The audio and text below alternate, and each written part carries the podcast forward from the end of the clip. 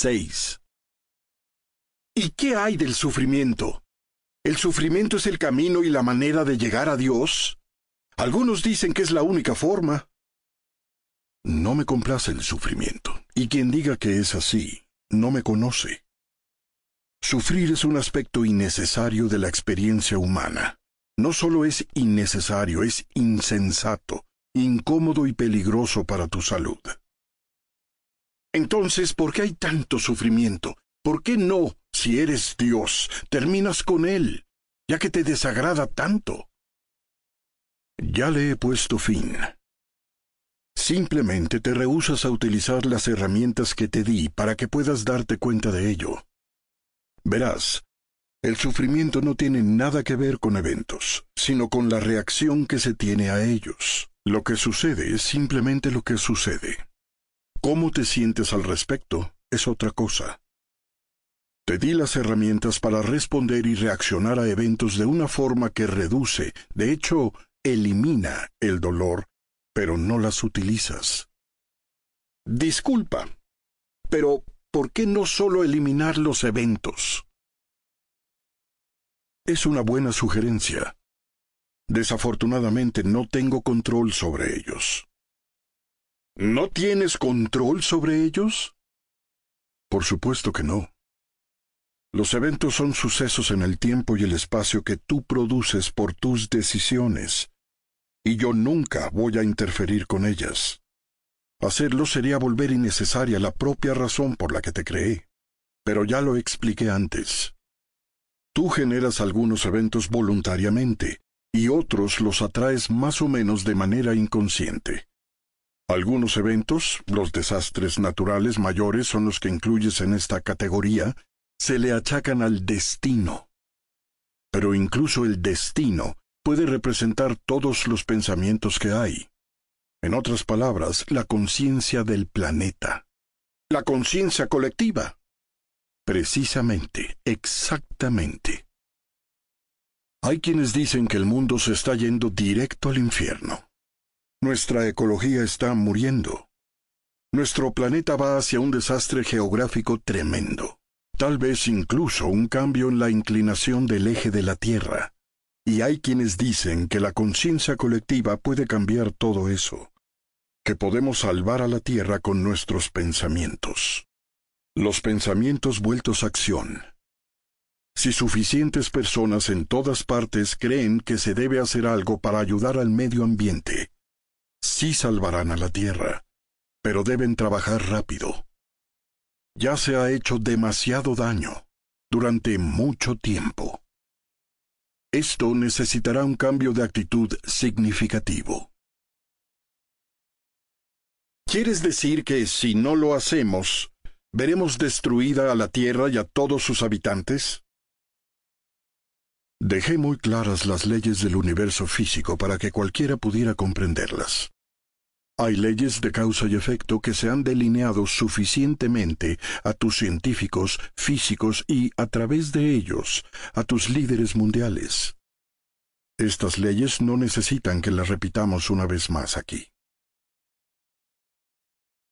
Volvamos a lo del sufrimiento.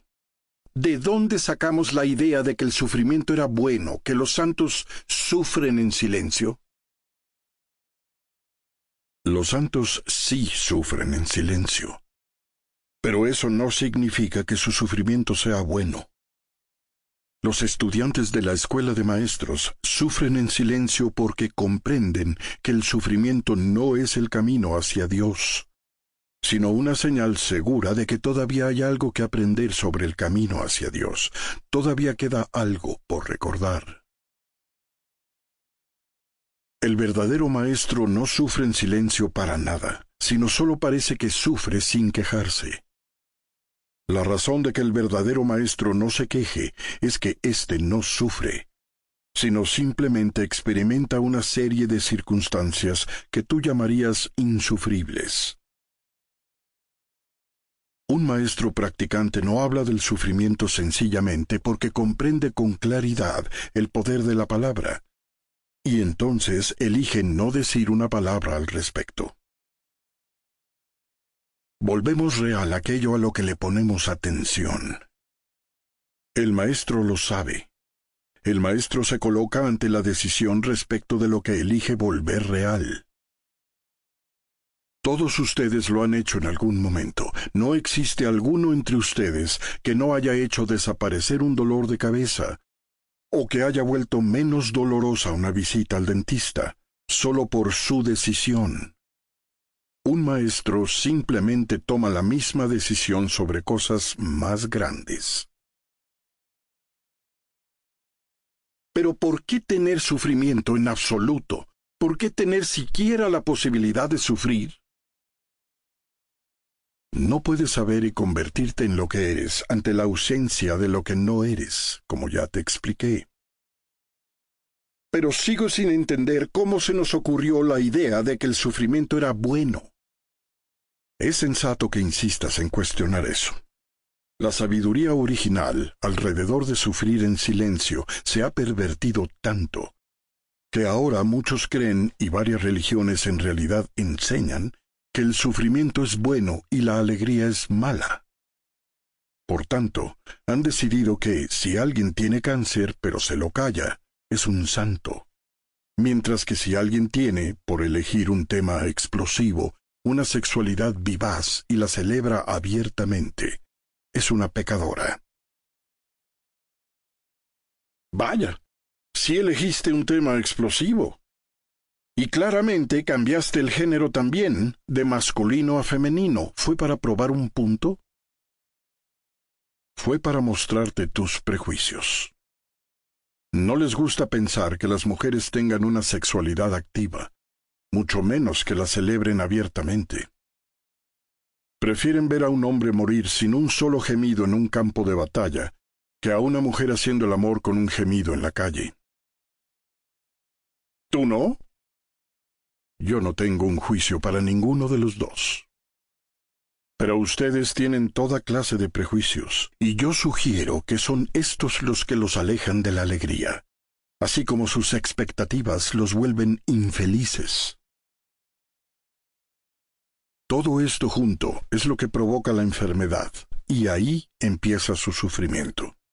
¿Cómo sé que lo que dices es verdad? ¿Cómo sé siquiera que es Dios el que habla y no mi imaginación hiperactiva? Ya me preguntaste eso antes. Mi respuesta es la misma. ¿Cuál es la diferencia? Incluso si todo lo que he dicho está mal, ¿puedes pensar en una mejor forma de vivir? No. Entonces lo malo es correcto y lo correcto está mal. Te diré esto para ayudarte a salir de tu dilema. No creas nada de lo que digo, solo vívelo, experimentalo. Luego vive cualquier otro paradigma que quieras construir. Después, busca en tu experiencia para encontrar tu verdad. Un día, si tienes mucho valor, experimentarás un mundo donde hacer el amor sí es considerado mejor que hacer la guerra ese día te regocijarás.